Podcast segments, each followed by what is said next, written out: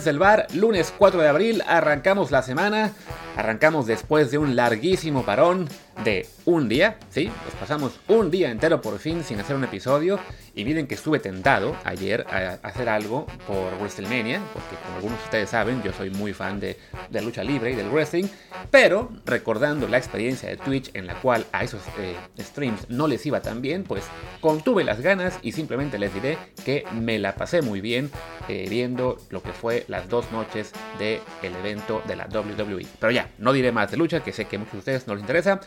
Yo soy Luis Herrera, por cierto, y les recuerdo como siempre que estamos en Apple Podcast y Spotify, así como muchas otras apps más, así que por favor suscríbanse en la que más les guste y también lo que siempre les encargamos, déjenos un review de 5 estrellas con comentario en Apple Podcast para que más y más gente nos encuentre, ya que ese comentario que dejan sirve para que, no sé cómo, pero se mueve el algoritmo y más gente ve el podcast y llega por primera vez a este. Seguimos también subiendo el número de, usuarios nuevos y eso es muy bueno, pues para que más, para que esto crezca y sigamos sin parar y dejemos incluso las pausas estas de domingo. Que bueno, ya este domingo seguramente no habrá pausa porque tenemos Fórmula 1 y haremos el episodio especial para GP fans.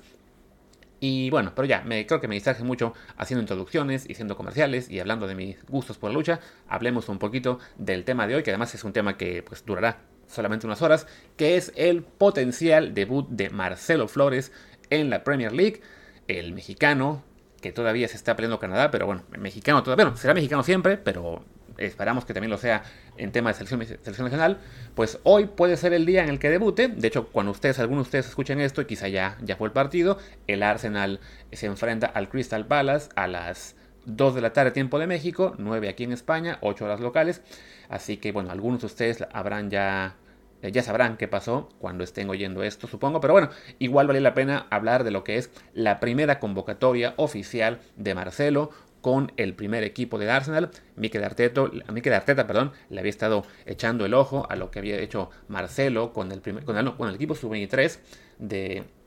de los Gunners. Que, bueno, había pasado Marcelo el arranque de temporada en el sub-18, jugando básicamente con, con chicos de su edad y haciéndolos pues pomada, popó o como le quieran llamar, porque sí, eh, la diferencia entre Marcelo y el resto de jugadores en esa categoría sí era realmente muy muy evidente, así que a finales de año pasado, principios de este, ya se volvió un regular del equipo sub-23, que seguramente va a ser donde va a seguir eh, el resto de la temporada. Y también con ese equipo sub-23 lo hizo francamente pues muy muy bien, eh, con, goles, con asistencias, con un desempeño destacado. Y eso le ha valido pues ya eso, ¿no? Que, que, el buen Mikel Arteta le, le dé por fin la primera oportunidad de estar en una convocatoria para este partido de Premier League. De hecho yo pensaba que si llegaba alguna convocatoria eh, pronto, pronto para, para Marcelo, sería en un juego de copa. Pero bueno, se ha dado la, oportunidad de que sea en, liga. Eh, ya aparentemente hace unas... Bueno, antes de la fecha FIFA, aparentemente también hubo ya un partido en el que pudo estar ahí eh, convocado. De último minuto no fue así, pero bueno, ya fue cosa de paciencia, de, seguir trabajando para que Marcelo lograra por fin esta, pues digamos, este premio a, su esfuerzo, que es el hecho de ya estar disponible para un partido de Premier League hay que matizar, digamos, hay que ser un poquito, eh, eh, digamos, pues modestos o no sé cuál sería la palabra exactamente, ¿no? Eh, mesurados, quizá, en cuanto a lo que es, a lo que significa esto para Marcelo, no implica que ya se va a quedar en el primer equipo definitivamente, así como dio el salto del sub-18 al sub-23, que es un salto de calidad importante y le fue muy bien, bueno, no hay garantía de que ese salto lo puede dar también ya directamente al primer equipo y quedarse. Pero si tiene minutos hoy, que no, que no es seguro, pues sí es eh, simplemente un, un buen paso para él y lo que sería eh, pues el, seguir este proceso de crecer en las fuerzas básicas para ganarse finalmente un lugar en el primer equipo. Que además es importante que él se muestre, ya sea hoy u otros partidos eh, del resto de temporada, sobre todo pensando en lo que pasará en el verano, ¿no? En, qué se va a decidir respecto al futuro de Marcelo, también pensando en clave de selección mexicana, ¿no? Eh, ya, ya Marcelo ha jugado con, México en la selección mayor, pero fue únicamente en el amistoso este molero de diciembre ante Fuente Chile, si no me equivoco. Y desde entonces su participación con el Tri se ha limitado a jugar con la sub-20, donde lo hizo muy muy bien en Uruguay, por cierto, en la fecha anterior. Pensando también, supongo, en lo que es la, lo que viene ya, que es el torneo de CONCACAF Sub-20, que servirá como premundial y preolímpico a la vez. Entonces, bueno, tiene su razón de ser que Marcelo esté jugando con la sub-20 en este momento porque es claramente la figura y que esté él ahí le puede dar eh, a México mucho mejores posibilidades, que de todos modos se debe hacer, de calificar tanto al Mundial sub-20 que sigue como a los Juegos Olímpicos de París 2024. Pero dicho esto, pues sabemos que Marcelo y su familia en general, pues no, no se conforman únicamente con el tema del sub-20, sino que eh, están eh, apretando a la Federación Mexicana de Fútbol para que Marcelo sea considerado también en la selección mayor, específicamente en lo que se refiere a la Copa del Mundo de Qatar 2022. Ya la familia ha lo ha dicho a la federación, lo ha filtrado a medios, lo sabe, por ejemplo, lo ha comentado ya Martín alguna vez aquí, si no me equivoco, y también en, Twitter y en, Twitch cuando hablamos ahí, eh, lo comentó nuestro amigo Daniel Reyes también hace poco, más que claro. O sea, Marcelo tiene ya una invitación, eh, digamos, formal, directa de la Federación Canadiense para cambiar de selección y le garantizarían que sería parte del equipo que estará en Copa del Mundo. Y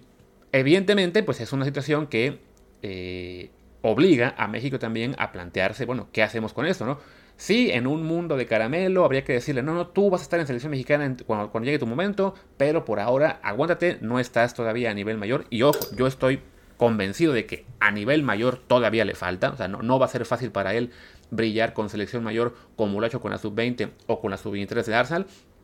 pero